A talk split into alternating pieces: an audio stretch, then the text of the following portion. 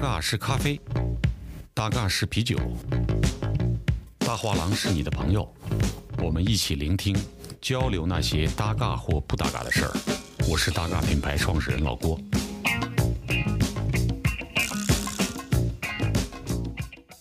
你今年多大？你觉得呢？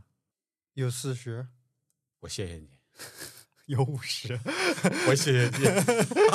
到底多大？我因为我不太了解我五十二周岁了，啊、五十二岁半了，那比我爸就小几岁是吧？可能同龄。嗯七一年，他属猪的，你对呀、你我属猪的，那同岁，那没准生日比你爸大呢。我我五月的，他七月初七，你看大俩、嗯大俩月，对的，那这是就得叫大爷了，但是他看着可比你老多了。是吧？嗯嗯，你们家是河南河北邯郸，啊，邯郸的，嗯，对的，名士之地啊。哪里有名士？现在是工业化城市，我们这儿。你这个就不知道历史了。邯郸我我知道历史，但是现在基本上都是工业化嘛，就是靠钢、靠煤、靠铁，好几个矿区。我开店的风格也会受我小时候的生活环境影响嘛，哦，就是都是比较硬的、比较土的。就是就就这种关闭的钢铁厂是吧？哎，对对对对，我小时候还在钢厂工作过一段时间。是吧？嗯，小时候你童工啊？就是暑期挣零花钱这种，哦，嗯，可以吗？可以啊。小城市又没有大城市这种什么要求严格、不用童工之类的，你也可以去地里边干活，也也能挣钱，也可以去厂里边上班。你家是邯郸市的呀？没有，邯郸农村的，农村的？对，邯郸什么地儿？具体讲，叫曲周，曲周县。就是歌曲的曲吗？对，然后周是周全的周，哦那还真不知道这个地方。然后是下面小农村的。一样，我是出生在林业局的林场里，这个林场也就不到一百户人家，但是那时候是山里还是？纯就纯山里啊，嗯我们长白山嘛。嗯，那时候像我们这个年龄的家里面的小孩都比较多，一家都四五个、五六个。嗯，那还好，我是属于十五岁之前是独生子女状态，嗯但是是你也知道，就是留守儿童，嗯，就基本上从小跟着奶奶长大。你父母在外面打工，对，然后他们在外边上班，可能一年也就回来一次到两次吧。几岁开始这样的生活呀？记事儿吧，就就是可能五六岁哦就在奶奶家，或者是在大爷家，或者就是我我爸他兄弟也比较多嘛，嗯，基本上是在我二大爷家和我奶奶家生活，所以你们家族关系听起来应该是不错的。是不错，还挺好的。你是九几年？九三年，哦，九三年五岁，九八年，九八年你爸二十八岁，嗯，嗯，是出来打工的年龄，对，所以你学习肯定不咋地，学习一般，很一般。就没人 爷爷奶奶肯定不不会像父母那样管你。我只有奶奶，对，然后而且我们我从小生活状态是叔叔大爷也都出去，然后是跟他们家的孩子，就我堂哥、堂姐、堂弟、堂妹这种，对，我们都住在奶奶家，就是那时候农村还有炕嘛，对，就是一起睡在炕上啊什么的那种。那很开心。我小时候也住炕挺开心的。对，虽说是留守儿童，但是兄弟姐妹比较多，还挺开心的。对对你这种留守比那些边远山区的留守好太多。对，对对对你只是说父母不在身边，对，嗯就来自于父母的关爱比较少。也还行，就是可能后面他们回来之后，就是大家的交流状态，嗯不多，他们会想要对这个拉近关系。对拉近关系，所以我感觉还行，因为我我感觉从小他们也没没把我当成小孩儿或者是怎么样的，因为一直在寄宿嘛，就是嗯你长大之后上初中、上高中都是一直在寄宿，独立。的比较早，然后所以他们也很早把你当成大人了，所以我感觉关系还不错。这个是挺不一样的，就是嗯。把小孩儿当大人，就是你不知不觉的，嗯。他一年回来一次，你就是很快，他在他心里，他你很快就长大了。对对对，还有一个就是九五前吧，九五前这批人可能我感觉是懂事儿的比较早，或者是怎么样的尤，其你这样的，因为从小生活物质可能没有那么好，尤其是农村的，再加上就你我这种传统家庭，可能就是他们可能会很小的时候就告诉你，你你你应该怎么做，然后才是合理的。他们会很早的告诉你一些道理。嗯，你你是这个家里边的男人，你应该怎么怎么钱样？对，你要承也担责任也，其实说白了也不是挣钱，就是要承担责任。所以你你你这个意思是，十五岁的时候有了弟弟或者妹妹？对，有了个小妹妹，哦前段时间也结婚了。啊，你前几天是领证了？对我，我这个月二十号去领证。我看你发朋友圈儿对对对对，但是我婚礼早已经办过了。啊，回老家。嗯，对你三十三十毛岁了，对，三十一二了都，九三吗？九三九三，九三今年年二十三，不三十？过完生日三十一吗？嗯，所以嗯在你们家这种环境当中，是早的该成家的了。对，因为我们那儿可能结婚真的比较早，早，二十一二，对可能都要结婚了。对，但是我从小离开家之后很少回去，可能有时候两三年才回去一次。像上次疫情，可能就是真的两年。没回去。对，然后中间有一次三年没回去，然后可能就是一年，可能就是平均有有时候回去多一点，可能家里面老人啊什么的这种事儿回去一次，然后可能一年平均就回去一次吧。我猜测啊，嗯跟你小时候的生活经历都有关系。独立的比较早，成熟的早熟，然后心里边是比较坚硬的，对，其实说白了有点薄情。不是薄情。其实你比如说，你是一个善良的人，你是一个挺容易被感动的人，但是表面上看上冰冷，内心还是温暖的一个人，我感觉我还挺自私的，是吧？就是我特别怕麻烦。有吗？没有啊。有，我就是特别怕麻烦，就是说我不喜欢的事情，我特别怕麻烦。我可能不想面对，就是农村家里面可能有一些，就是可能跟我的生活状态就是不是同步的，他们会用一些他们的道理来教育你，然后或者是说跟你认知的世界是完全不一样的两条线。我可能不太想面对那个事情，所以我就尽量少回去。当然，父母该联系还是联系。对，这其实跟九零后整体的这个内心是都一致的，嗯比较关注自我。对对，我是也是有一年嘛，忽然想明白了，因为我感觉有一些事情是你去想，或者是说你去做，你你根本改变不了的，所以我只能说，我先过好我自己的，嗯我先把自己照顾好，我再去照顾我以外的人。对，包括我老婆或者我父母或者我朋友之类的，我我只要感觉哦，我可以，啊、我我可以去去帮你，或者是说去去跟你接触，怎么怎么样。你修咖啡机大概是你不愿意做的一个活儿，所以我约了你几次，你你都你都没来，没出现。不是，是我，因为我感觉，首先，你那个牌子，你那个 case，它怎么说？它用了比较久了，而且经常性的会发生一些问题，这个又回归到职业上了啊。这个是比较冷静的处理方式。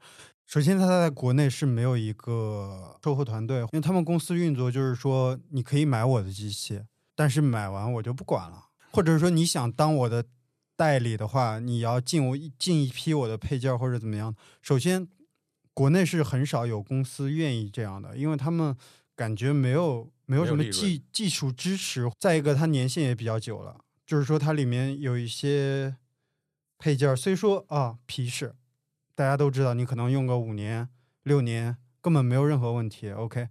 然后，但是可能我在拆解的过程中，然后可能会发现其他地儿也坏了，对，就好比一个螺丝太久了生锈了，我我给它拧下来，它忽然断掉了，我又找不到它的替补件儿，这样就扔了这就是一个很麻烦的事情。嗯对啊，就是所以说这是这是比较麻烦的事儿。对，再一个就是我最近 前面我也我也聊过了，就是真的没时间。结婚啊什么的，呃，其实还好，因为我老婆对我要求不高，她也没有要什么大操大办。我最近挺少时间陪他吧，可能我他他是咖啡师吗？不是，他在医院上班的护士，小子命儿特好，命挺好的。生 生意做的也很好。我们这个跟大家朋友们讲一下，这个慢吞吞说话的是上海知名咖啡馆蛮牛跟 Spoke 的老板郭老板。小郭，小郭，其实认识也不太久，对，其实见过，然后很早之前就见过。你开 Daga 那个复兴路的时候，我们就见过，但是一直我觉得没没没没什么接触。我觉得是没我没我我没见过你。比如说，我们假如要喝一杯酒，我会有印象，我没喝酒，我当时是去工作嘛。就给我们修咖啡机。对对对，嗯，就是对，如果你别人介绍一下，我也会记住。比如跟咖啡、啤酒相关的人，我都会记住。我当时也是全职在做咖啡师，然后兼职修修咖啡机。那时候你在哪上班？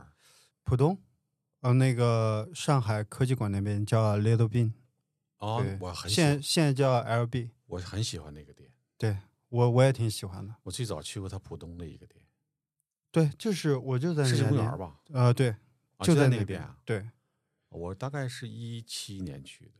那个时候我刚来上海，我第一份工作，我就去面试那边试工试了蛮久的，试了一个月工，然后后面就全职在那边上班。这是你来上海的第一份工作吗？对。那你之前在哪儿？之前一直在北京，做咖啡师，咖啡行业吧，咖啡行业。嗯、就是咖啡师也做，然后做过设备的售后。我那个时候就是在在在北京做设备售后。我来上海之后，这个只是我的一份兼职，就用来挣钱的。咖啡行业你是很熟了，来上海之前，对我来上海之前就已经做了蛮久了。你怎么你怎么进入的这个行业呢？暑期工？就是暑期工开始。对，就是暑期的时候想想挣点零花钱嘛，嗯然后就去了一个港式的什么餐饮店去打工嘛，就去端盘子。后面端着端着，他们感觉你还可以，然后就就把你留下来，然后让你去吧台做一些奶茶呀什么的，或者咖啡，咖啡很少，然后就慢慢接触到这个东西了。那个时候吧台可能有一个师傅，他就做那个咖啡拉花嘛，他教我，我一看那个咖啡拉花，它可以用牛奶在上面 拉一个花出来，我就感觉特别神奇。我当时想，我就要干这个。可能后面我也没怎么上学了，我就直接去找了一份，通过我那个教我的那个老师，然后我就去了。那个时候就上岛比较多，嗯，然后我就去了一家上岛咖啡，在北京的那个广渠门那边，然后就在那边可能就真正的开始做咖啡，然后做着做着，你就会去研究这个东西嘛，你就看一些视频。那个时候那是零几年吧？零九年，嗯，零九年，奥运会结束的那年。嗯嗯，然后你越研究，你就感觉哦，原来有专门的咖啡店是做咖啡的，因为那个时候上岛可能说白了就像一个咖啡，嗯，它不是是。coffee shop。是，然后就他带一些餐啊什么什么，我就不太想做这个，我就去找了另一家，然后工作两年之后就去找了一个叫台湾有个叫大成集团，我知道基他们诺，他们底下对代理了很多品牌，叫你去了基诺，对鼎泰丰啊、杜小月啊，基本上都是他们。我就去了那个北京，他们在那个在东大桥那边有个叫芳桃地中心，里面他们开了一个叫 Samanda 伊利，然后就是他们代理了伊利那个品牌嘛，嗯。然后就在那那边开始写作，真正的开始说做做咖啡师咖啡师，对，做着做着哦，咖啡设备可能老是出问题，然后你就会去研究这个东西，就是它为什么会出问题，它出问题该怎么办，然后从那儿之后，然后我又通过朋友介绍，我去了另一家设备公司，然后就真正的开始研究咖啡设备、咖啡机它的原理啊，还有一些它经常出的故障，然后你去维修它。这是都是跟你的性格相关。对，男孩子可能都会有一点儿，然后就但你是那种在院儿里能整一天的人，对，因为你整不 好了嘛，所以你要整一天。收拾不了人家人家聪明的，对，聪明的可能就是就是一下子就搞好了，然后你要在那边痛苦一天，对你一定要想办法把这个弄好，不然你要挨揍。你当初这个读书是在北京，你刚才说读了一半儿开开始上班儿，没有，那个时候因为我们家其实离北京蛮很近近的，嗯你要找工作肯定去大城市找工作嘛，嗯，对，就其实很方便，坐个大巴车可能四五个小时就到了这种。嗯，很方便。那你来上海是哪年？一五年吧，一五年。对哦，那你真在北京上班挺长时间。对对，邯郸人应该更喜欢北京一点儿。对，因为生活习惯嘛，吃的、喝的，然后气候什么的。气候都其实跟河北没有太大的区别。对，那什么什么原因跑到上海来？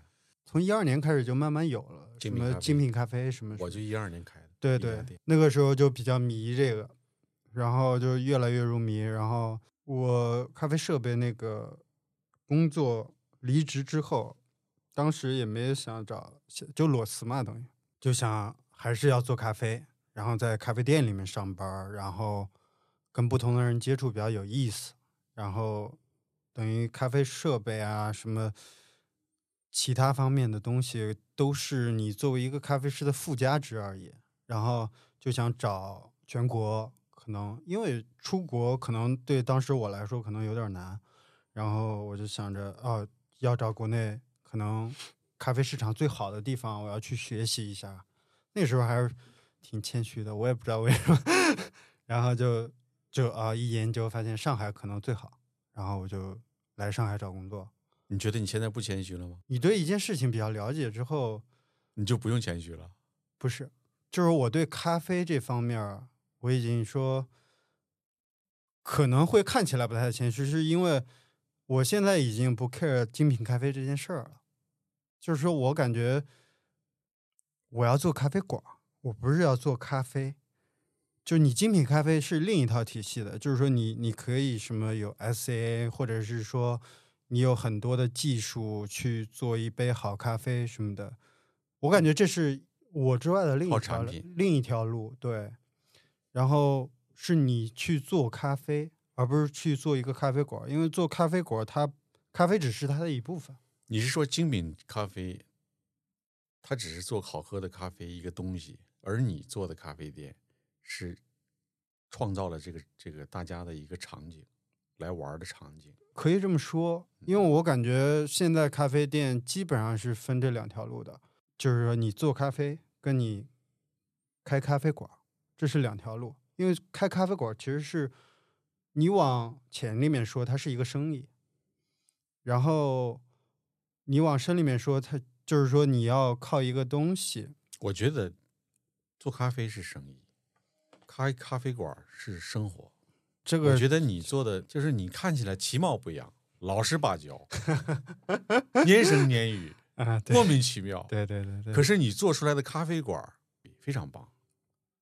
你第一个店选出来的选址的时候呢，哎，我说这里整了个咖啡，嗯，然后没多久开出来了。我进去以后晃了一圈，我其实我前三次去我都没坐下来喝咖啡，嗯。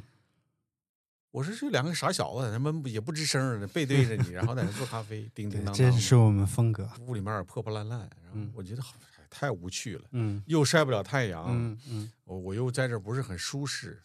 前三次是这个感觉。嗯嗯。然后我走了。后来我就，我专门来了一次。我也是因为去 Holy 的店啊，可是他那没位子，因为他有户外嘛。嗯。我坐那晒太阳。然后我坐到你这儿来，到你这儿来，我就哎，我细坐下来，我一听，我说这音乐还挺棒，嗯，哎，我就细观察这个店，我说这么烂的店，但是你要细观察，它有一些逻辑性在的，还挺有意思的，我就开始经常来了。其实没有故意的设计过。也跟你说我这个人一样，就是你看起来他就是一个，你可能扔在大街上，就是在人堆里面，你都不显眼的。对呀，我说这小子这个好像逃荒来的，传了一个店，对对对，东边捡点西边捡点其实就是我做这家店的时候，因为我当时筹备这家店花了一年多吧，可能找铺子花了很很多的时间，可能有一年左右的时间我都蹲在延庆路。因为我当时特别喜欢这条马路，那个时候延庆路还没有现在这么多人吧，可能都是一些原生态的东西，就饺子馆、炒菜店，然后理发店，就你那一水果店，就那你一小块儿，对，菜场这个旁边，对，是最有烟火气的，嗯，对，它又它又时极度时尚，又极度烟火，对，然后我我后面我就想着，哦，我一定要在这边开店，然后我当时。上一份工作离职之后，然后我就一直蹲在延庆路，我在找铺子。我当时就是说给自己一年时间，说白了，我工作咖啡馆太多了，因为我兼职或者是说我我去上班，正式上班。我发现这店里面总有一些东西是我想改变的，就是说我我想让它怎么怎么样，但是这个店不是我的，我只能，因为你做一个合格咖啡师，你要做的东西什么的都是要根据这个店里面来的，因为这个是他的规定，这个是工作，嗯，就是你必须要这样对，然后我又不能违反这个店里面的一些东西，因为我把我自己的东西拿出来之后，可能会跟那个店里面有不一样，所以我就当时有想法，我就说我要做一家自己的店，然后一切东西都是按照我的想法来的。这个地儿之前卖菜的吧？没有乔家山，啊，乔家山啊，就那么小的地方，乔家山卖卖点心的，，对，就卖那蒸包什么的。哦，然后后面我就离职之后，我就开始把这个计划开始真正付诸行动。我当时真的为了逼自己吧，就是说你有设备找我，你工作找我什么的，我都不去，我就干这一件事儿。然后我当时把延庆路所有的店我都问了一遍，问了一遍，我进去我直接找老板，我就说你你店转吗？然后态度好一点的可能就是哦不转不转，然后怎么怎么样；态度差一点的就是说我们活着好着呢，你快滚吧，就就反正就是这样嘛。问一嘴，其实就是说万一呢，是吧？就给自己一种可能性。然后后面就一直等等等等，哦，结果哦，刚好这边有一个铺子出来了，那我就把它拿下来，然后根据我自己的想法，其实也是有用设计师的，也也不是说没有用。对呀，你就是松下给你设计了什么？对，对对，我跟松下的合作就是，虽说他是日本人，大家可能对日本人的印象都比较轴啊，或者怎么怎么样啊，有自己想法。但是我跟松下可能接触的比较多，他理解我要做什么东西，所以我把我喜欢的一些材料啊，或者是一些想法，我去跟他沟通，然后松下帮我辅助，然后真正把它变成一个可以拿出来的一个作品吧。其实他他这你这个店他完全等于就不用画图的，他就呃，也你们画你们俩聊 就聊出来了。对对对，就开出来了。其实刚开始生意也不太好，因为大家可能都感觉这家店太说破了，menu 的话，怎么说？其实是个人风格很强，就是他太个人了，就是有一些人可能不太喜欢。但是我感觉 menu 的好的地方就是它，它它可以就是很很他很随意。它很开放，对它欢迎任何东西进来。我之前我自己骑车的，然后所以我把店里面装了一些车的东西，或者是怎么样的，或者把我家里面想用的一家里面的一些东西，我直接搬过来，然后或者是说我特别自己想买，但是自己又没钱买，所以正好借着开店的名义，然后 就夹带一点私货嘛，就买买一些就自己想玩想用的东西。这店是你自己开的吧？呃，没有，其实我找合伙人了，啊，有合伙人嗯，，对，就开店之初就有合伙人。对，因为我说白了就是没钱。可是你工作这么多年啊，你你又不是一个很花钱的人，你的积蓄应该开这样一家店，就没什么投入的店，应该是可以开出来。我其实说，我感觉一件事情一个人做不完的，嗯，这个是首先的。再一个就是说我当时可能太年轻吧，真的挣挣点花点，挣点花点儿，没有，真的一分哦钱都没有。然后我就是找人聊嘛，我当时想着，可能设计是我就是平面设计，或者是说就是视觉上的东西是我欠缺的，所以我很早就聊了一个合伙人，他也没什么钱。我有一个合伙人叫 Patrick，他是做 video 的，就是做 video 拍摄的导演。然后他有一些想法上的事儿，包括他平面设计又可以，我就拉他过来，然后做一个小股东嘛，然后他来辅助我可能视觉上的一些东西，就是平面啊或者什么，这个错过了，你还去我们店里干过活儿，对对对，我们俩都没聊过天儿。其实我一直关注着像你这样的小伙子，嗯，我跟 Patrick 聊好之后，然后又找到这个铺子，我们租金很便宜吗，没有没有，没有。嗯，乔家山应该它是这国企的，国企国企，然后但是国企也要按市场价走。后面我们两个人缺钱，然后我去聊了我现在那个资金上面的合伙人，然后方便讲是谁吗？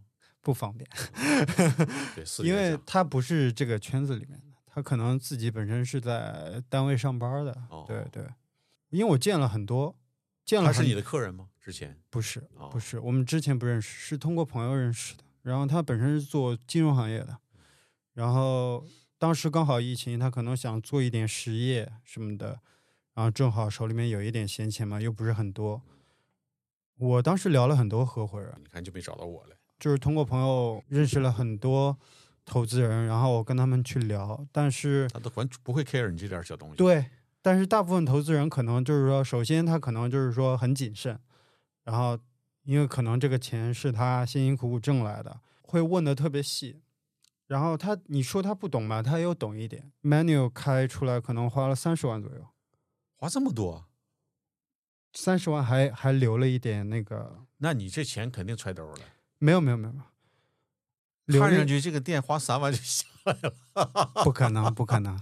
当时是我要的设备，设备可能要十万多，然后你咖啡机是买二手的吗？对二手你回来你也得自己把它里面内部更新一下，装修可能花了九万，因为我找的我找的东西可能跟市场上大家要的东西不一样嗯，那个预制版的运费，包括你让它加工的费用，比它本身的价值都高。就你做吧台的水泥板啊？，对，水泥板。然后因为我那边异形还要切割，像正常他们这个厂家的话，他们是供工地的，动不动就是几千平、几千平起。我跟他说我要二十平，人家直接不回消息了，就是说我说我加钱，然后我加钱行不行？人家说加钱行，但是你得自己切割。那你市区你你怎么找地方切割？我就是说你帮我加工好吧。然后就是你求爷爷告奶奶，人家才帮你做这么一件事情。包括地面，地面也是可能很后期才定下来，然后它全部用的是那个铝镁的压花板嘛。然后当时也是我叫货拉拉拉设备，然后我一看货拉拉后面，它全部用那个铝铝皮包了一下。我就说，哎，我地面可以用这个铝皮，然后就就用那个，包括那个铝皮，其实价格也挺高。然后货拉拉把他车上的东西拆了卖给你了。对，然后有一些，比如那个门，那个门可能就是福建那边可能仓库上用的门，你也要定制，因为我那个门高很矮很矮嘛，然后你要定制一个这个门高，然后你再把它这个拉到另一个烤漆厂去烤成你想要的颜色。其实说白了就是道具花钱，其他的都不花钱。你装修了多久？两个月没有，三十多天吧。啊，一个多月，对对，应应该是很快的。嗯，这怎么弄就是也得一个月。对，最起码一个月吧。这个要要我开十万块钱够了，可能算上咖啡机，我咖啡机可能买好一点儿。你不能，倒推这件事情。如果你倒那不是没有倒推，对，因为我开的店太多了嘛。嗯，就传这样的店，松下还拿了我一部分钱，松下的那部分要两万多，对那设计费都要两万多。那其实是没必要的。这个店就不用传就传出来了。这个就是我们两个不一样的地方，就是因为你要感觉硬传也可以传出来，没问题。这个时候就不能只听一个人想法，因为你最终还是要使用它的。设计师他再怎么说，其实设计师对我来说经验最重要，他会提一些想法，我也不是完全不听他的，他会提一些想法让会刺激到我，然后会让我感觉哦，原来可能别人会这么想，就是说如果你一定要按照自己想法来的话，可能会导致什么后果，他会告诉你这些东西。你觉得他对于这个店最重要的几个点是哪几个？在设计当中给你的建议？就是我可能更像一个画草图的，就是说我要这边是凳子，是什么造型，什么什么，啊、我要这边是什么功能，这边是什么功能，我都大概给他规划好，他可能去帮我把控一下细节，就是说有一些东西我我可能想的太粗了，根本没有想过它真正落地会造成什么样后果，或者是说会有什么不方便的地方，他去帮我把这些东西帮我优化掉了。我也只需要他帮我做这么些东西，但是他真真正正为我劳动过了，所以我就感觉我给他的钱是值的。嗯，对他这个作为一个设计师，你付费这是正常，嗯，理所应当的。对，我是说从我的角度来看，这个嗯店就是，如果是我，嗯嗯，就是我就是不用找设计师，人生没有如果。其实也有。嗯，你去过我一八年那个咖啡馆吗？一七年，泰安路上那对个，，一七年。我看见过，但是我没有进去过嗯。对，嗯，我看见过，没进去过没进去过。那也没找设计师，我嗯就自己弄了。也还可以，嗯，但是我我只能说，嗯，它不是你要的，不是不是，现在我其实很少逛店，我不会说因为咖啡或者因为设计去逛一家店，因为我感觉我看多了别人的东西会影响我自己。再一个就是说，就是说这个东西有没有吸引到我，我从外面打眼一瞧，就是说它里面有没有一点东西是让我感觉非常有意思，然后我才会选择进去，或者是说怎么，还是只是看一眼。我感觉泰安路那家的话，其实可能没什么问题，但是就是不想进去。就是我不想进去的原因，就是因为它没什么问题，就是就是说，我我可能说话激烈一点啊，就是就是说他太太正常了，它太像一家店了，他就是正常的。我一眼我就知道他干什么，然后做什么，什么风格，我已经了解了，我不用再进去。咖啡我我可以喝自己的，我就其实那个店跟传统意义的咖啡店非常不一样。嗯，因为我感觉你可能做的东西之前也蛮多的，都做过，然后可能会想开一家，就是说把自己所有的东西融合到一起。你真说错了，嗯，那是唯一我唯一一个嗯等于没怎么装修的店，我只做了一个吧台。嗯然后你知道那个百川的店，嗯，他那个店其实是我泰安路店的一个浓缩。百川那个店，对，长乐路那家，对呀、嗯，但是我感觉现在开店的话，小一点是对的，就是一定要轻资本。现在开店重成本的话，太难了，真的太难了。对，你怎么会叫蛮牛这个名字呢？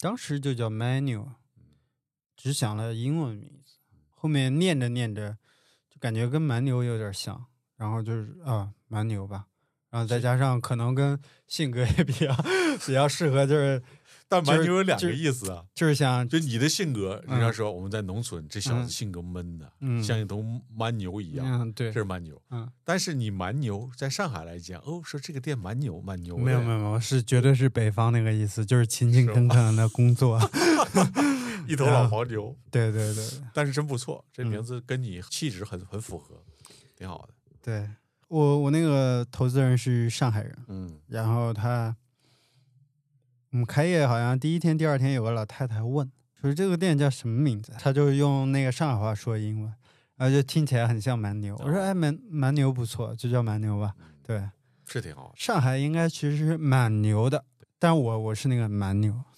现在他成了一个这个潮流的年轻人，就是做设计的这些人，坐在那个嗯，店里，他会看到呃各种各样年轻的潮流的好玩的。你感觉这个店是适合这些人的？我我我感觉并不是，我感觉它适合所有人，只是说，呃，可能一些 freelancer 或者是做设计的，或者是做广告的，他们只是说平常时间更多而已。他们可以出来找个咖啡馆坐着，然后可能是这批人里面又有一些可能不太喜欢拘束啊，或者是说我真正在品这个咖啡，我可能真正享受这个空间，所以他们才喜欢来这儿。你进来买杯咖啡，往那儿一坐，其实没关系了，你想干嘛干嘛。对你只要别太影响到其他人，都 OK 的。其实我感觉更重要的其实是这个，就是咖啡馆。我就是我前面说的咖啡馆跟咖啡其实两个概念。我不用告诉你这个豆子是从哪儿来的，我不用告诉你，就是你在这个店不能干什么，能干什么。然后你就这是一个不装的店，不是说装或不装，是做咖啡的人想要的，那个没有任何问题，因为那个是他想要的，他呈现出来也是这样的。我是想做一个咖啡馆，就是说我想做一个地方，就是我这个地方是可以让你放松、轻松，然后就过来聊聊会儿天儿，或者就 chill 一下，就这样。对，所以咖啡只是一个就是这么说的，咖啡只是一个媒介而已。你是做了一个嗯这么个好玩的场所，嗯这个很重要。就是现在其实最吸引人的是场景，因为上海咖啡店太多了。嗯你要说单纯我是个咖啡店，没什么人去的，去哪儿喝咖啡都一样，那我们为什么不去一个好玩的地儿呢？所以就去你那儿，尤其是我们这些在这个生活生活范围的人，每天就是那几家店转悠。还有一个问题，嗯我去的多了嘛，因为我可能会觉得把吧台放在现在的座位区这里更适合。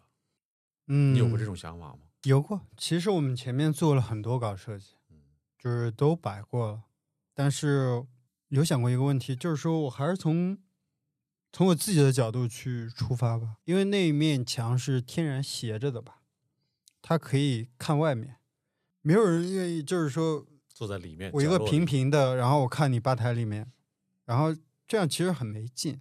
然后你可以看一下，就街上发生了什么，你别管好的地方别管那个是阿姨在那边骂街也好，或者是说人来人往也好，你你都可以看看外面有意思的事情。对，它正好是斜着对着外面，这就是你的。内心，别对别闲着，对，你得有事儿，有热闹。就对，就是比较八卦。其实人都比较八卦的，没有人是不八卦的。你八卦吗？我八卦，我超级爱吃瓜。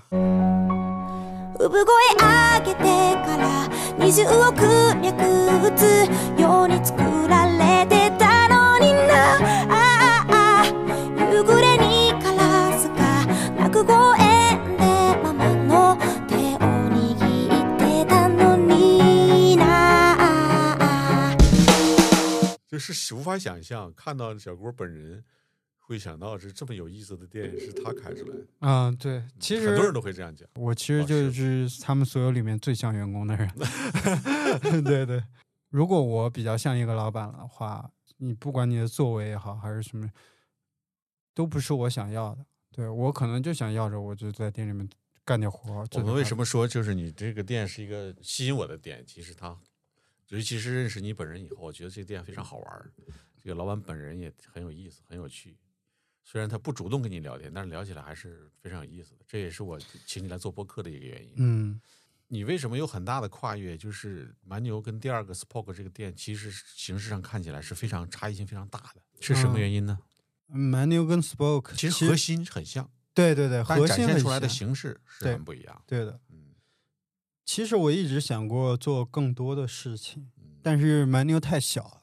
首先它地方很小，然后再一个它的辐射范围很小，这两个小，我就想着哦，其实蛮牛你不用管它，你就让它一直这样下自然去，生长。对，一直这样下去，它只要不变，它就可以了。然后它就一直这么待在那里，就挺好的。而且我也不需要它做更多的东西了。然后，但是我自己心里面也有一些想法，我可能想做一些其他的东西，不管说音乐也好，还是酒也好，或者是怎么样的。其实契机就是我疫情之后我搬家了，搬到那个潘云路那边，然后每天上班去 menu，我都从那个我现在那个 sport 那个地方路过。我我就是首先第一眼我就感觉很可惜，因为这个地方我感觉很好，它正对着公园，展面也很好，然后为什么就没有人在这边停下来呢？我当时我就想，哇，这个地方真的太可惜了。然后，所以我就去找了他们那个招商去聊，但是那个铺子那个时候没有出来，然后我就我就留了他的联系方式，一直跟他在联系。然后联系了很久之后，可能有一天他忽然发给我一个铺子，让我去看。我一看就是我最喜欢的那个，我当时没有任何犹豫，我就拿了。那这里会更贵啊。嗯，对，贵是贵，但是我感觉它可以做更多的事情。一个是实现一些我自己的想法吧，或者是说，因为 menu 已经已经到顶了，然后我就想做其他的不一样的，然后做点不一样的东西出来。这个店现在赚钱吗？上个月可能不太好，嗯其他时间都是不亏，对就是开出来它就不亏，不亏，只不过盈利可能不多。就因为成本高。嗯，对对对，生意其实作为咖啡馆来讲已经很好了。对，你现在网上的酒卖的多吗？还行。其实说白了就是比咖啡好。嗯，咖啡可能只占很小一部分，然后大部分可能是酒吧。就是说，你从咖啡馆到 club，你晚上可能要去俱乐部，但是咖啡馆可能六七点钟就关了，然后你还要去找另外一个地方待到可能十一二点再去 club。那我感觉中间这个时间可能是一个空隙，就是说你没有地方去。我当时想做这段时间，音乐你是从什么时候开始喜欢它的？是你在北京的那个大城的餐没有没有？没有没有没有，我感觉没有人不喜欢听歌吧，没有人不喜欢音乐这个事情。你上中学的时候听音乐吗？听啊，你小时候可能小时候有小时候的审美，长大有长大的审美，只不过大家听的歌曲可能在不同时间段不一样而已。你小时候是关注音乐这个东西吗？我听，但是我没有很关注这个东西。你是主动的听还是被动的听？什么叫主动？主动的听就是真的喜欢，被动的听是环境的，电视里传来的，收音机里传来的，它就是被动的。哦，我们那个时候有手机了，不好意思啊。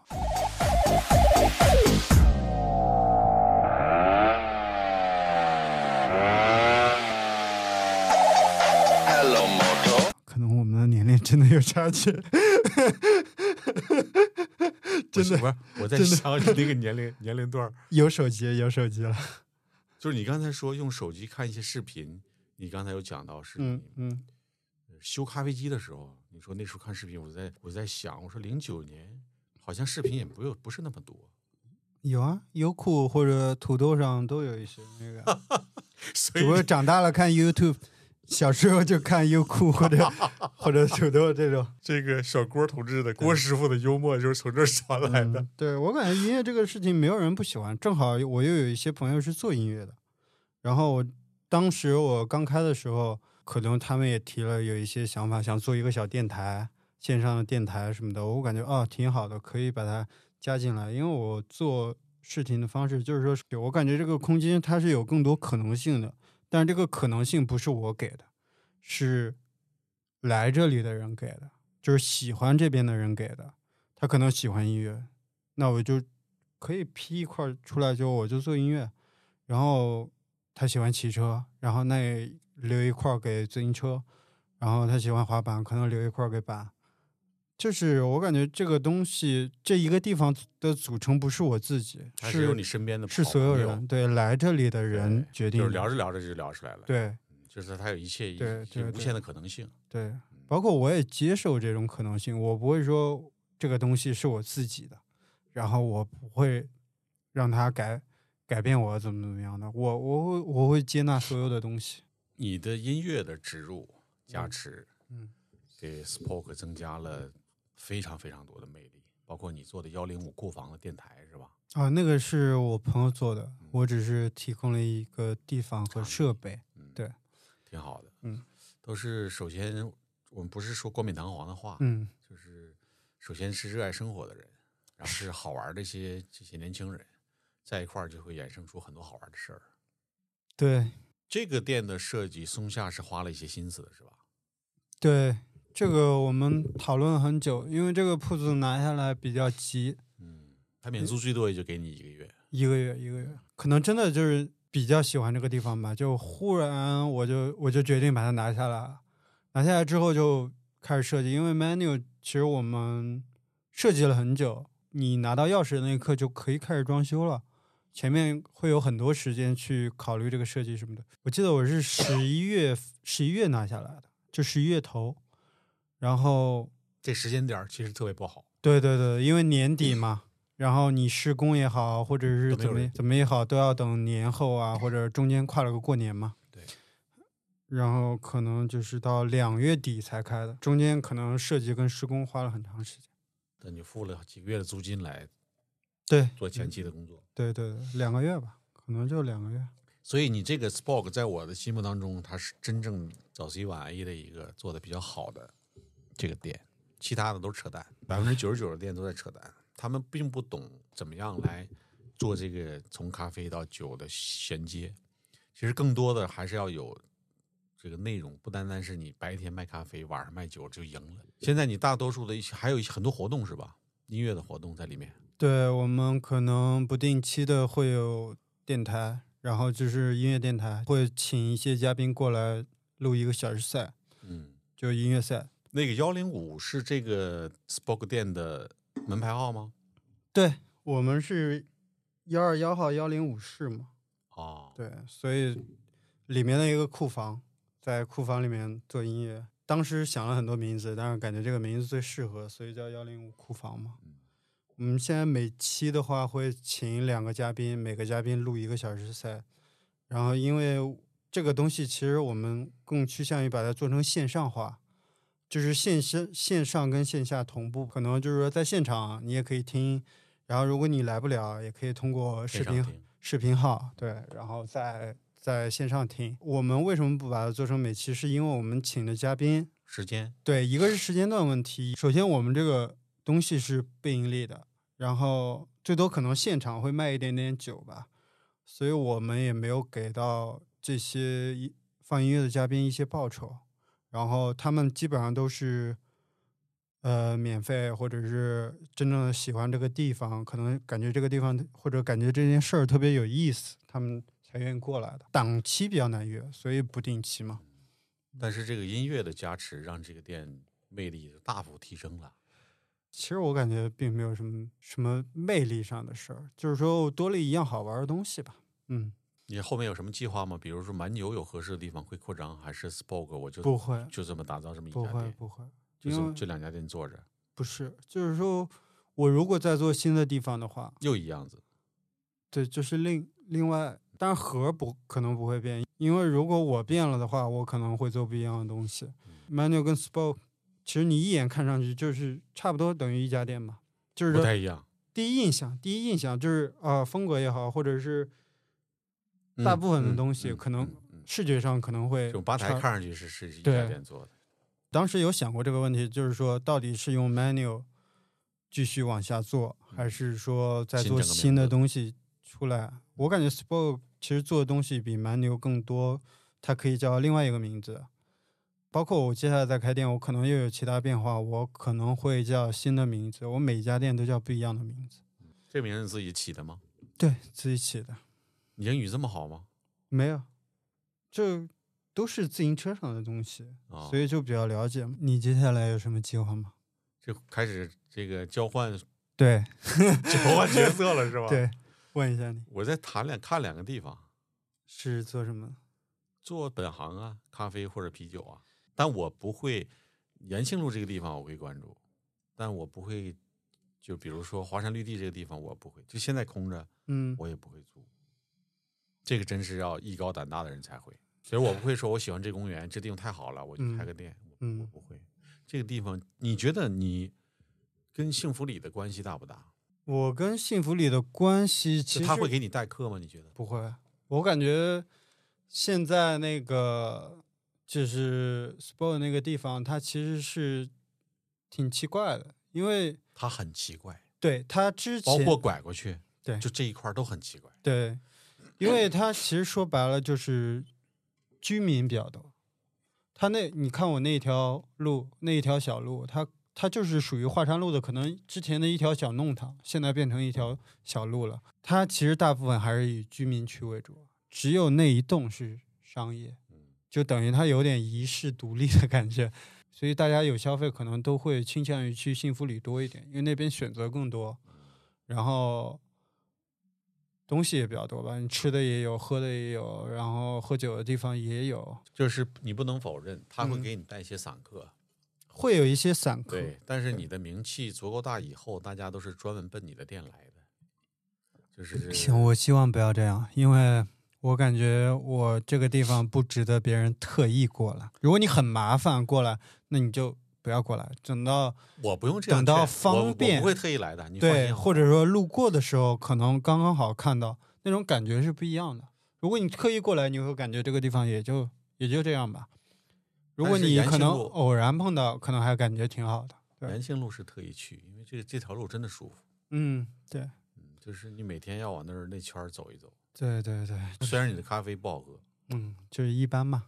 所有所有东西我们都只做一般，因为如果你把咖啡做的太好，或者是说要怎么样，做不到的，因为众口难。但是其实你想把咖啡做好喝不难的，你做了这么多年咖啡师，嗯、我这么说吧，众口难调。它可能也是你一个态度，是不是？对，众口难调，我就把咖啡的味道做到正常，OK 了。你记得我有一次去，那个时候我们还没加微信，嗯然后我让你帮我换了一杯，然后你嗯没有、你没有犹豫，你说好，我重新帮你做一杯，嗯，你记得吗？记得。其实我现在喝起来，这嗯咖啡还是之前那样的状态。嗯我跟别的朋友有时候就是，我是喜欢喝嗯这个醇醇厚一点的拿铁，嗯嗯但是我还是慢慢的越来越喜欢氛围。嗯，我是这样的啊，我不知道你平常喜欢的口味是，你就告诉我你平常喜欢喝哪家吧。我去 Crave 喝也可以啊，嗯，Crave，还有还有吗？还有我现在去大川儿那喝的多。嗯，大川那儿也不错。嗯，其他的都差不多了。对，但是 Manner 的咖啡呀、嗯，我现在一杯下去就胃酸，胃酸，对，那是因为你不吃饭喝吧？胃酸，我吃了饭也胃酸。哦它不是说我自身的问题，对，可能也是我自身的问题，但是我连续喝三天他的咖啡，嗯我就会胃酸了。我不太懂咖啡豆啊，嗯我也不太懂机器，嗯就像我跟啤酒一样，我也不是太懂，我只是喜欢。我觉得是不是这个拼配的成本的问题，所以喝起来真的是不好喝。北方有一句话叫蟹口，你知道吗？是东北话，不知道，就是乏味，嗯没有咖啡的油脂，是它的嗯咖啡豆没有油脂，过期的豆子一样。这个咖啡豆严格意义上来说，没有说什么过期这过了赏味期，这个话啊、对对对，这个农作物它其实就跟粮食一样，当然是越新鲜越好。这种东西其实人控制不了啊。你作为一个咖啡店来说，你是控制嗯不了的。比如说你要拼配，拼配里面可能大概都有两两到三种豆子吧。然后你你这个生豆你从各个国家采购完，然后你进了国内的总仓，生豆商的总仓，然后你再分分销到烘焙商那里，烘焙商再烘焙，然后再卖，这个中间环节是你控制不了的。那为什么说大川儿这个豆子就非常好？我感觉可能是大川，首先有一个环节，就是说它的上游它是能控制的。大川会跟那个烘焙厂会有一些连接吧，包括他自己也做一些豆子嘛，然后包括有一些生豆上，他不是说没有新鲜的豆子，只是说有新鲜豆子可能成本更高，或者是说他处理的比较好，它的成本也会比较高。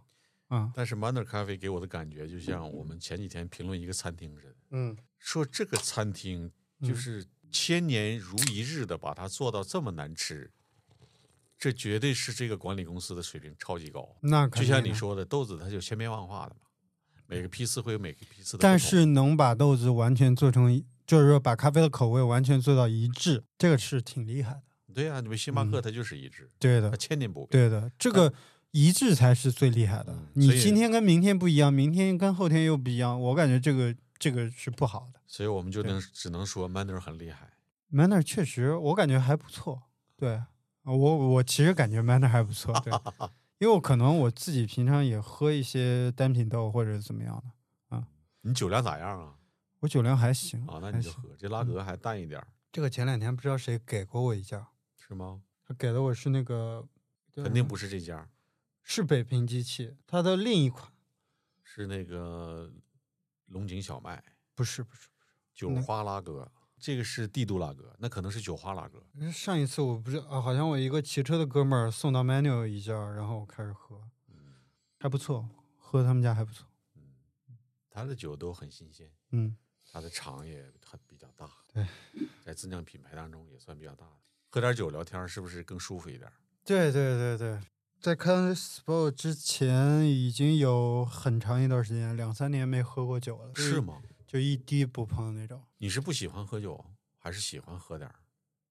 我其实是喜欢喝酒的，只不过那段时间就要求自己不喝，因为我在那之前有有过一段时间是有一点点酗酒，就是我每天必须喝到，就是不省人事。你要真你真的要注意，因为你这个性格是很像酗酒的人的性格。啊，对，对，其实现在还好，现在就喝一点啤酒。然后之前之前那一段时间是可能工作上也不开心，然后又可能心情也不太好，就是每天会把自己灌到烂醉这种，然后就自己一个人喝，也不跟其他人喝，然后每天喝到只有你喝到真正的断片儿，然后你才能睡着觉啊那种。我有嗯那种对对但我不是因为烦躁啊，还是因为任何事情，我就是喜欢喝酒，也有一段时间有酒精依赖了，就嗯，不喝酒睡不着，会心烦。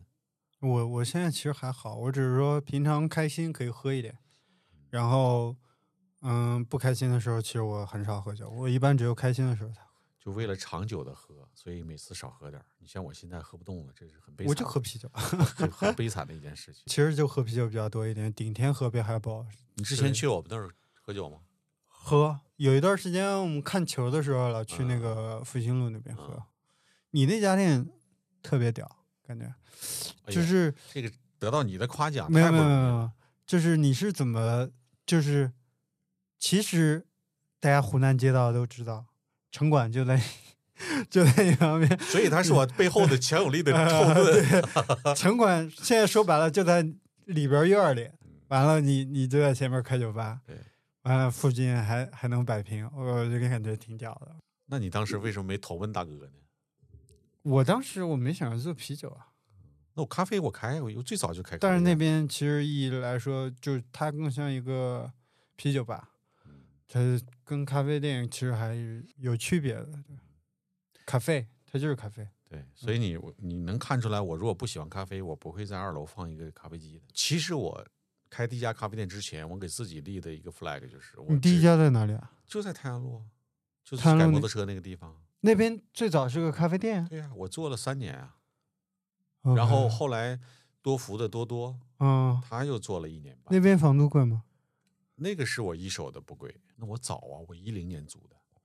那个时候太阳路就一家餐厅，没有店的。嗯，我开了以后，人才热热闹起来。其他地方还有啊，什么私房菜，都疫情疫情之前开的，后来都噼里啪啦关。我二零年还开了，在新天地，我说你现在还有什么私没有啊，都房菜？都关干净了，等于你现在真的是一点啥店都没有。我家里还做了个私房菜，我也关了，房子空了一年半，后来我又从别的地方搬到我那个做私房菜。所以你在上海买房了，我零二年买的房，那可以啊，那真好。最早我从北京来上海，我真的是重新开始。我上海一个朋友都没有。我来上海之后，我去了一家咖啡店，我喝了一杯咖啡，就还带着行李。当时也没想过后路什么的，我就问那个咖啡师，我说你找人合租吗？他说找人。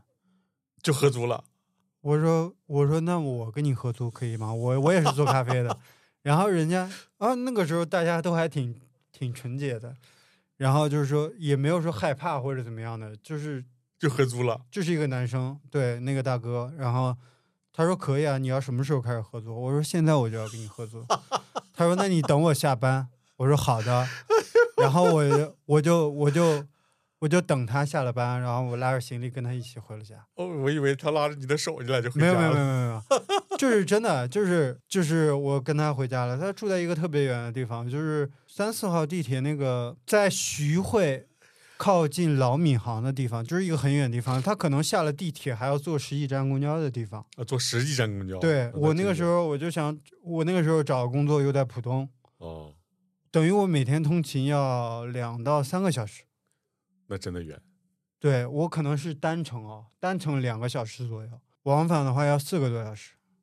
然后我就住在那边，然后去那边上班。那个时候可能我们俩合租的话，就住在一个房间里面，住在一张床上。我们两个人一人可能五百块钱吧。那个房子那个房间就是一个小隔间，那个房间才一千块。合租竟然合到一个床上吗？对那应该叫合床啊！对合床啊，对合租的床。你们俩都蛮牛逼的。然后一点一点到现在，对。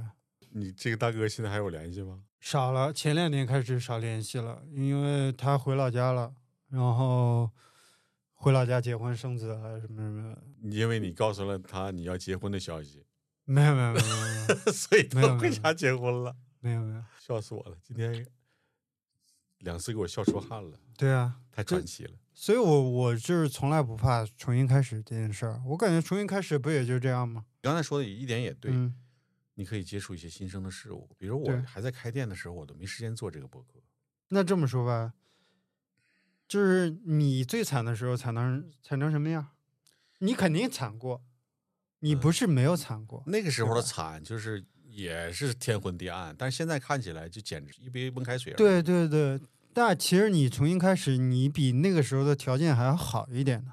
嗯，就是说，你就我这辈子再惨，其实也就那样了。我我当时在北京，我也有过没工作的时候，我也有过就是一分钱没有的时候，我也住过公园。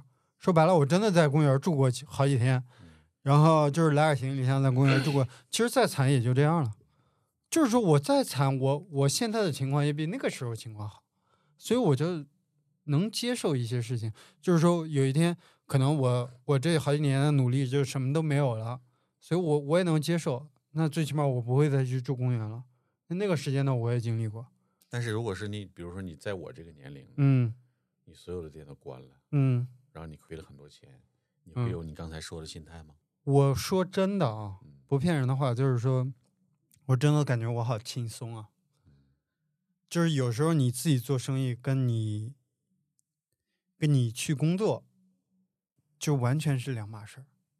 因为你自己做生意的时候，你我相信你也经历过，就是说你店刚开的时候，或者是说你有好几家店要同时运作的时候，你会感觉自己脑袋里边没有一刻是歇下来的，就完全感觉我今天一点事儿都没有，因为总会有一个什么事儿忽然出来，城管来了，什么有人举报，客人出了什么事儿，我就算我在家躺着，我的脑袋也没有歇下来过。这是人跟人之间的不同。嗯我跟你这样说啊，嗯我从来没被店里的事儿烦过、当过事儿，我每天都很轻松。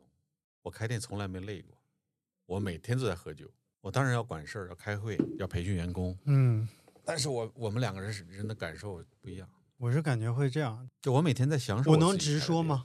当然直说呀。嗯，我直说就是说，在我看来，就是说我真正的把这件事情，或者把店里面的客人的感受，就是说你你在店里面待着，忽然有警察来了，或者怎么样，或者忽然有城管来了过来管，就我会换位思考一下，就是我在这家店待着本来挺 chill 的，然后忽然来一个什么事儿，然后就是让我很不开心，我真正会把他们这个感受当做一回事的。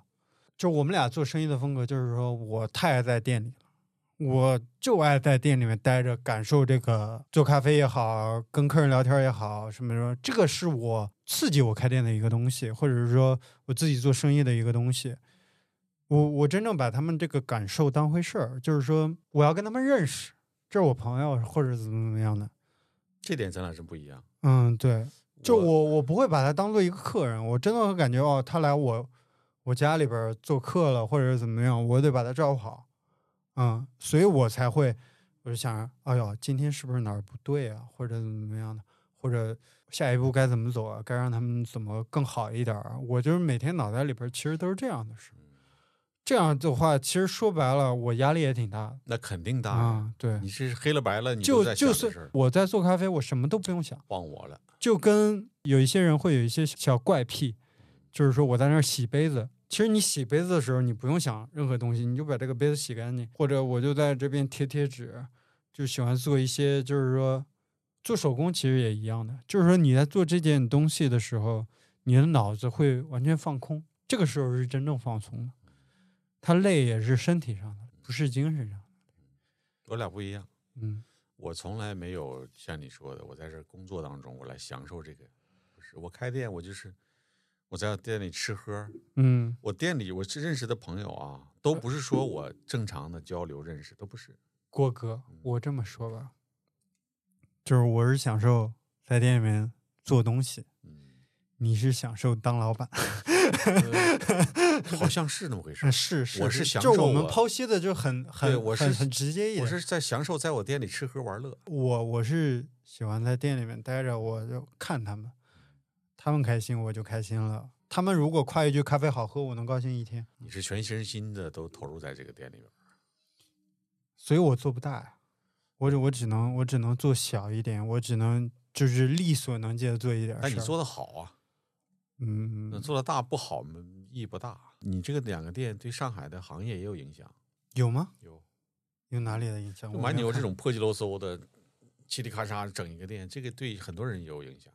直接随意吧，就是直接一点。这是这是好的方面，要学习的方面。嗯对，对我也有一些触动嗯啊。你看我每天在街上转的人，我说、嗯哦，小郭这个店做的真的是，其实就是地段是第一位的。你否认这句话吗？我不否认啊，嗯地段也也是。第一位的。对嗯，你不是在延庆路这个，如果你在其他的路，它不一定能呈现今天的效果。就是我在我拿这个延庆路这个铺子之前，我我有一个特别好的朋友，他是巨福的老板，叫大牛，嗯他在五元路开店。嗯然后我就我开店的时候，我会经常性的问他一些问题，或者是怎么样呢。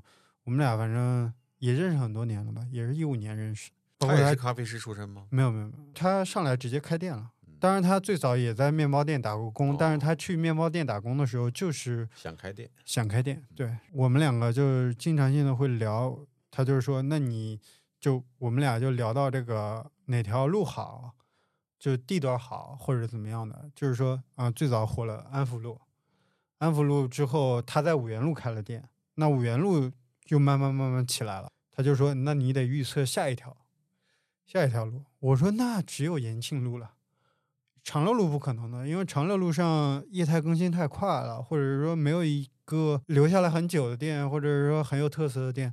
我当时就说延庆路，然后他说延庆路，哎，我们两个人就去那儿兜嘛，兜下来感觉就很好，就是它这个地儿它没怎么变化，说白了那几年是真的没没怎么变化，包括那十年都没怎么变化。现在变化也不大。对，然后它留下来一些业态都是很好的，然后对面饺子店我也爱吃，开了二十年了，我开店那年他开了二十年了，然后我隔壁的盒饭店就十几块钱的盒饭，就是那那弄堂口儿对他开了四那个他开了四十年了。哦，就是这条路有做老店的气质，我就是说我就选择这儿吧。真的没想到现在就是可以这样，因为你用心啊，你是个用心的人啊，这个没有没有没有很正常。就是我没想到这条路会变成现在人很多啊，或者怎么样。嗯，现在人多跟白敬亭的店有点关系，有的有很大。这个然后最早开了那个 cheeseburger，嗯，然后后面又带了一波热度，然后后面又开了那个白敬亭的那个龟白，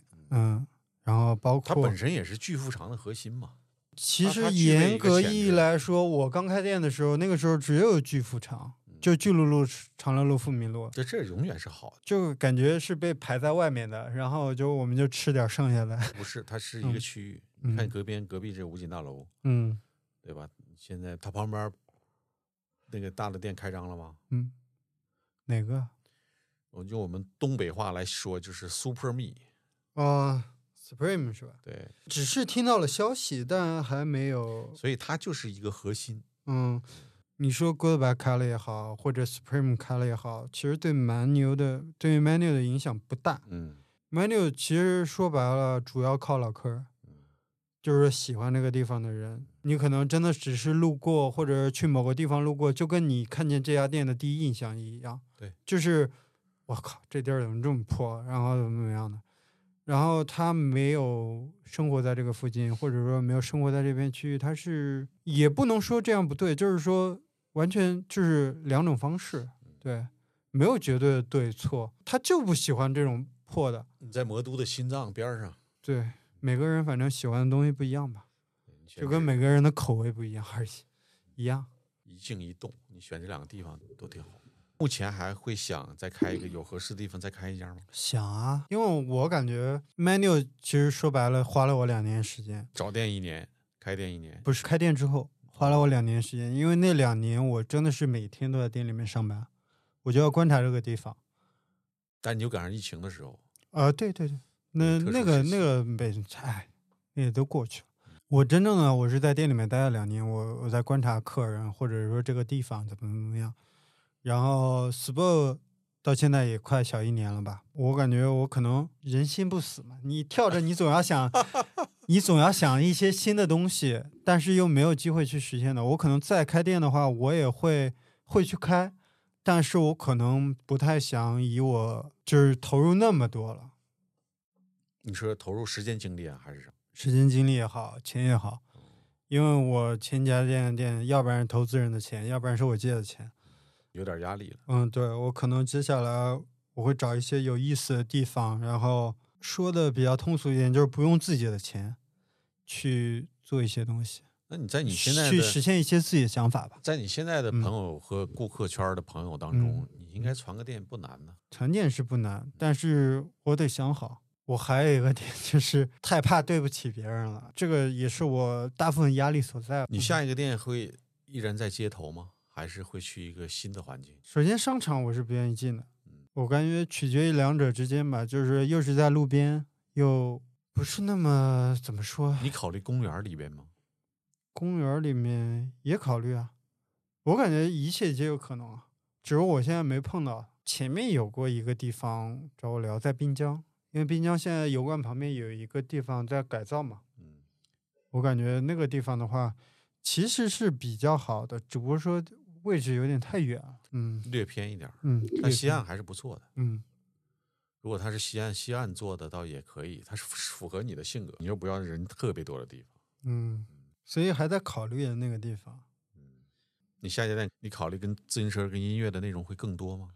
不会，我可能会有别的东西，就是说可能这个东西已经固化了，就是说本来就定死了要有的，然后我可能会想一点新的东西。不断的赋予新的内容。主要是想法，我感觉我如果有新的想法了，我才会去做一件新的事情。如果我暂时阶段没有新的想法，我就宁愿不做。或者是说，我就拿到一块比较好的地方，我要做什么，我这个我不会的。你让我再拿一个天上掉下来的地方，然后我就这个地方你开开什么保证不赔，但是我没有新的想法的话，我我也不会做的。中山公园那有一个新开的 C Park，这块儿我知道啊，挺好的那地方，它也有地方，你不考虑去开吗？暂时不考虑。就是它不是你那有我好兄弟的店在里边儿那个，Seven Town，就戴眼镜那个短头发那小子吗？啊，Seven Seven，他叫 Seven，嗯，对。他是股东吧？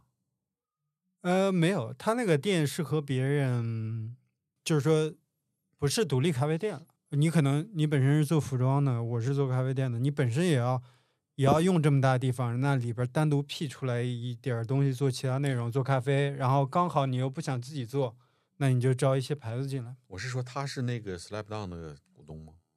对他跟我角色在 menu 或者在 sport 差不多，就是主要管理的这些人，也是他的想法，然后他会招一些投资人进来。那你是创始人呢？他是吗？他是啊，他是啊，哦，他也这个也是他的想法，对，开 e l Town 也是他的想法，就是我们两个关系很好，但是是做不一样的东西的。我感觉他做的东西也挺好的，按照他的想法到他最终完成的目标的话来说，他走的每一步都是对的，都是非常正确的，而且完全是模板式的。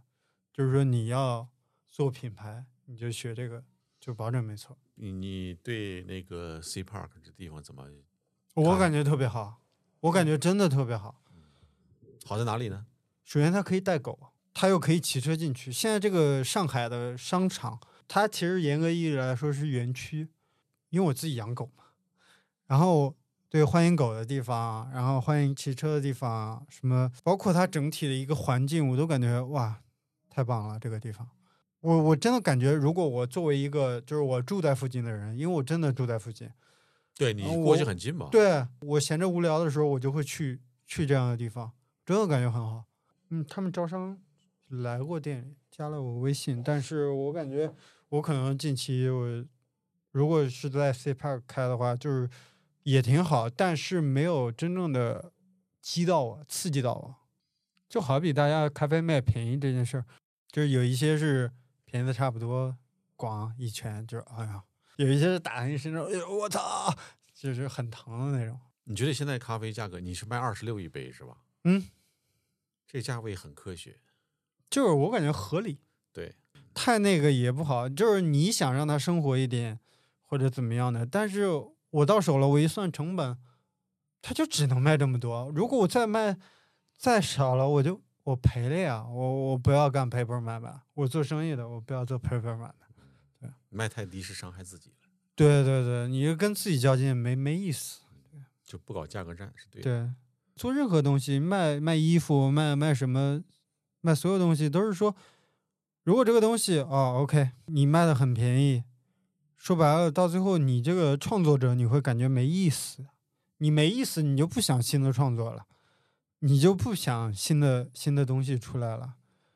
嗯那我感觉还是要有一个良性的循环，就是说我卖的又能挣到一点，我不至于关掉，然后我还能挣一点钱，不你会太。实际上已经通过其他的内容，让大家来的顾客已经得到了增值的服务了，比如你的幺零五库房的音乐啊，嗯，你包括对你对这个环境的打造啊，看人吧，有的人能看到，有的人看不到。你晚上在店里待到几点？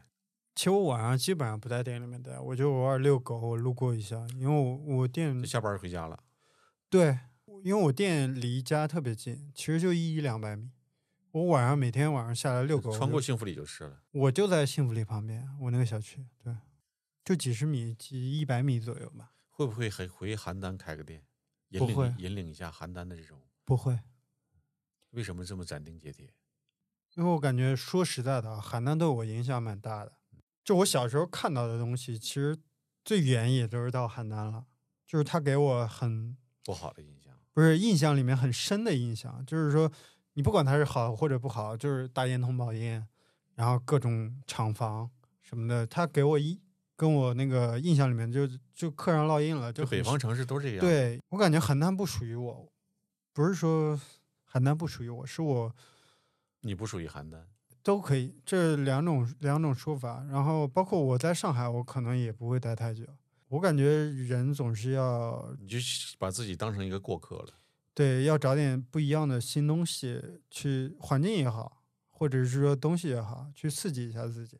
就是一个地方你待几年，你可能真的有一天感觉这个地方没意思了，那我会背着包就走，我对这个地方一点留恋。上海是不是你目前待过最久的城市了？嗯，是因为我感觉上海这个地方有点奇怪，是好的方面，也是不好的方面。就是说，你作为你也是外地人，我们就是来到这个地方就很容易融入一个圈子，就很容易找到自己的归属感，就是周边的朋友也好，或者是圈子也好，很容易进一个圈子，但是你很难摆脱这个圈子。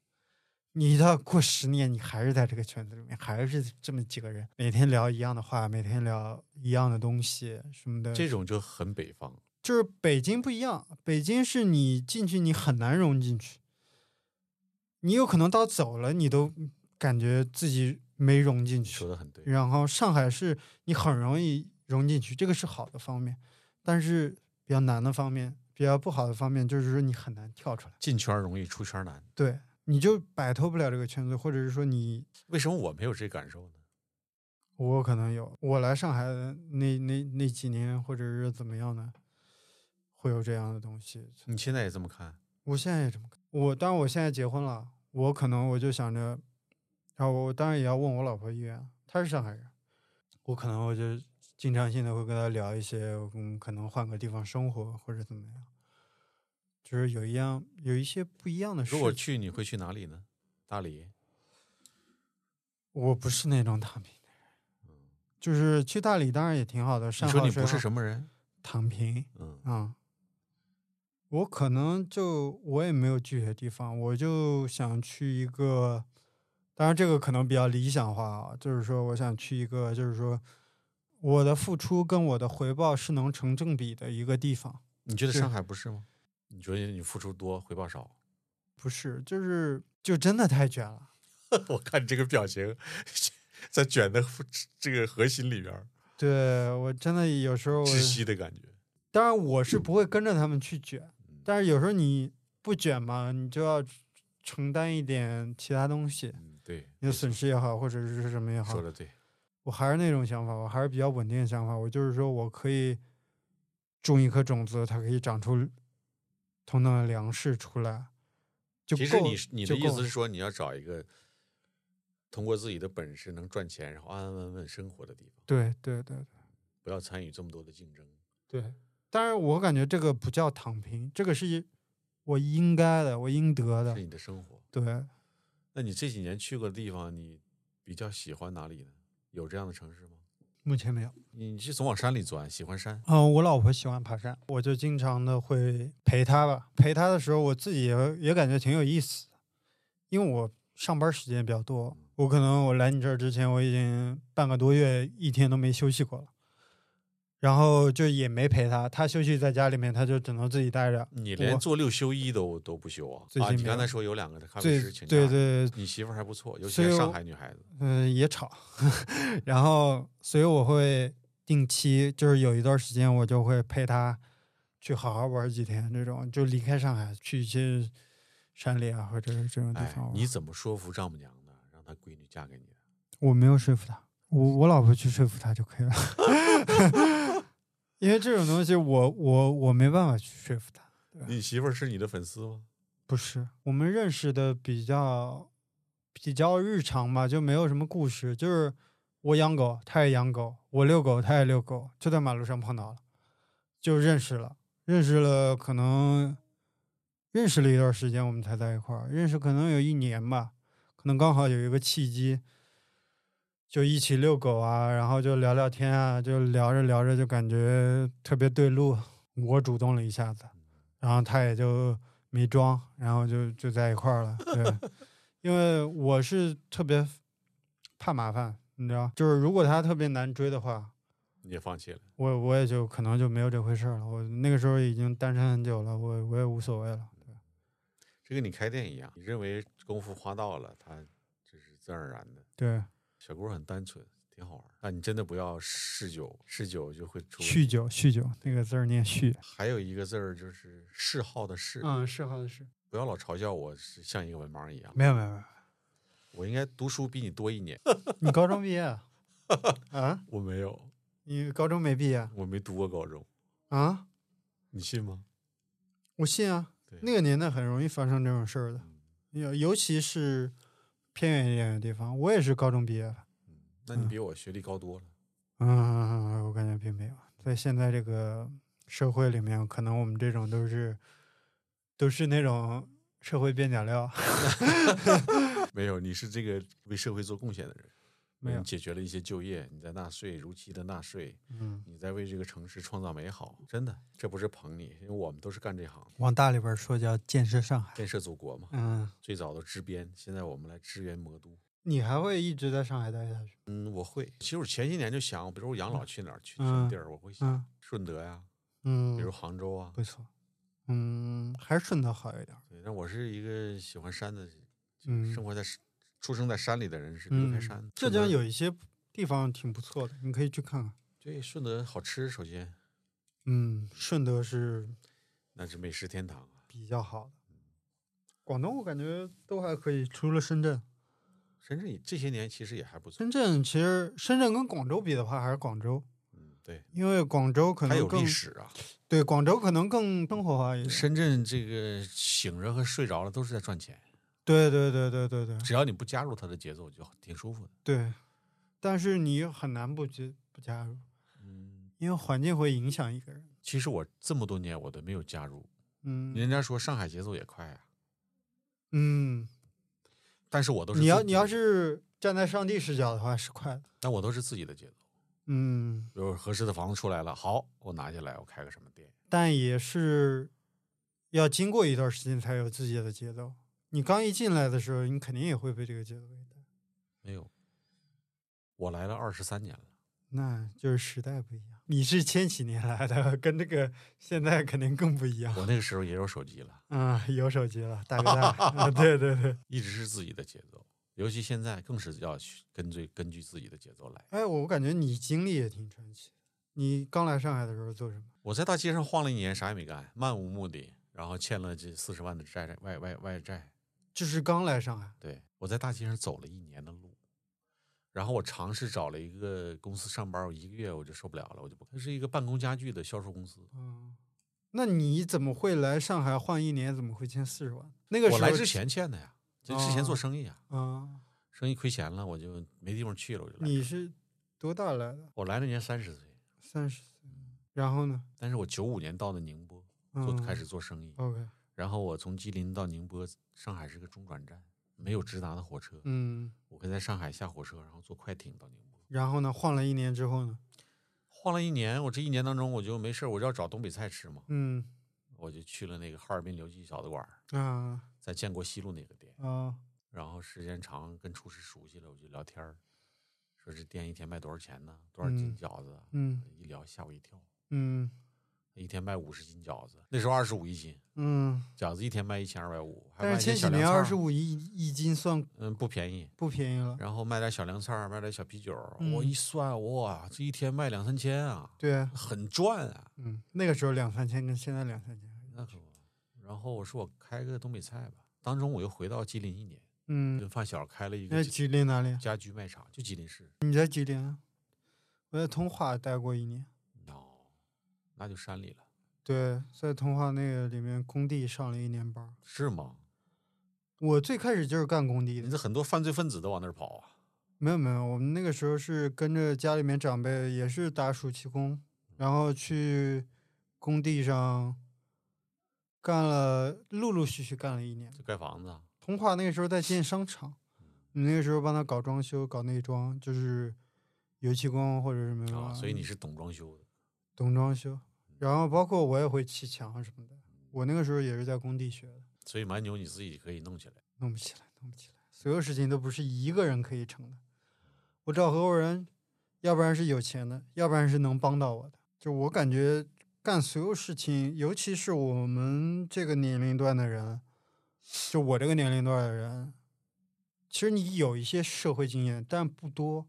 尤其是做生意的社会经验，你很容易就去走一些弯路或者怎么样的。我感觉你需要找一些有经验的人来辅助你完成一些事情。你比如说，我会做咖啡，另一个合伙人会做视觉上的输出，然后我还有一个合伙人是有钱，他可以管账，他对账目比较清楚。那我一个人我是管不过来账和这些其他东西的。那每个人各司其职，每个人得到各自的利润是。正常是正确。其实你考虑的挺挺完整的。对我奉劝现在开店的，就是你不要一个人去做一件事情，因为你掌控不了这个所有的事情。所以现在除非店十个月就关门。嗯，除非你说你真的可以有这个精力跟这个能力弄这些所有的事情，那我无话可说，你比我厉害。开店是不容易。对。